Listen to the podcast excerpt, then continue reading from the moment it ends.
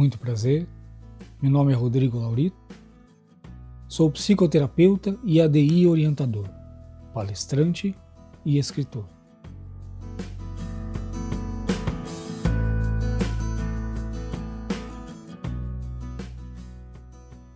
O conteúdo deste podcast irá lhe proporcionar uma experiência de autoconhecimento sobre um assunto de extrema importância.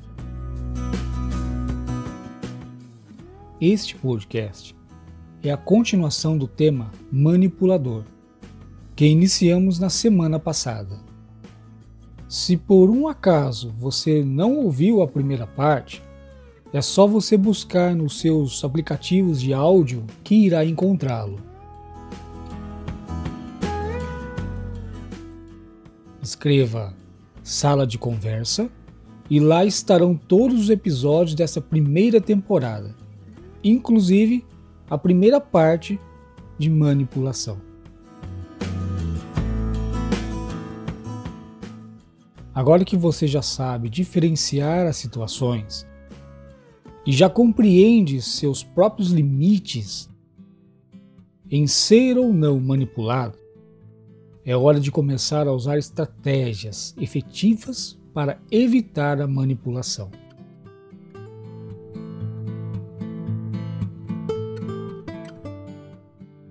A maneira mais eficaz de lidar com pessoas próximas e colegas de trabalho manipuladores é determinar por que eles estão tentando te manipular.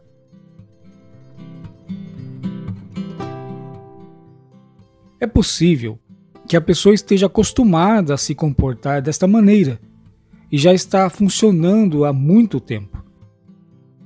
Talvez seja a única maneira que eles acham que podem chamar a atenção de alguém. Vou dar algumas dicas que creio que ajudarão a minimizar ou até mesmo escapar de um manipulador.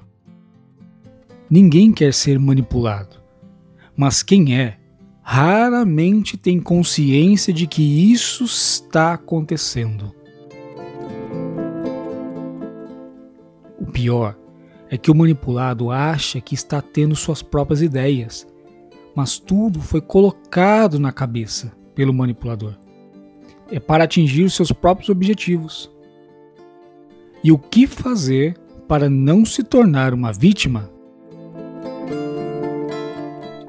O primeiro passo, gente, conheça seus direitos fundamentais. Essa é a dica mais importante. Se você estiver ciente dos seus direitos e reconhecer quando forem violados, dificilmente alguém conseguirá te manipular. Lembre-se que você sempre poderá exigir um tratamento respeitoso, expressar suas opiniões e vontades, decidir suas prioridades, dizer não. Não! Não! Sem se sentir culpado receber pelo que pagou, se proteger de ameaças físicas, mentais e emocionais e construir uma vida saudável e feliz. Tudo isso representa um limite que não poderá ser violado por outras pessoas.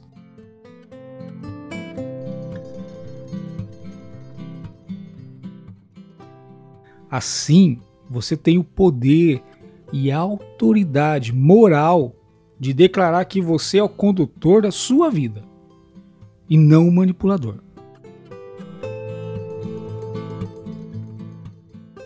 Um outro ponto é preservar seu espaço. O manipulador tende a ter várias caras diferentes. Ele ou ela age de formas extremas e opostas em diferentes situações sociais é a famosa Falciane.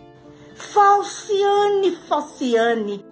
E se você perceber esse traço em alguém, preserve o seu espaço e mantenha a distância, se possível. Evite uma relação íntima com essa pessoa, pois você pode acabar sendo prejudicado ou prejudicada. Lembre-se, no trabalho, ele ou ela não é seu amigo ou sua amiga, e sim colega de trabalho. Um outro ponto interessante é evite culpar-se.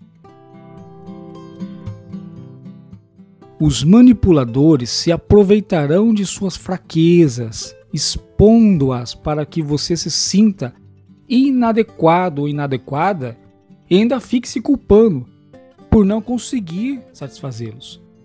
Lembre-se de que você não é o problema e não deve se sentir mal consigo mesmo. Para definir a situação, pergunte-se: estou sendo tratado com respeito? As expectativas e demandas desta pessoa são razoáveis para mim? A relação é recíproca? Ultimamente, me sinto bem comigo mesmo na relação?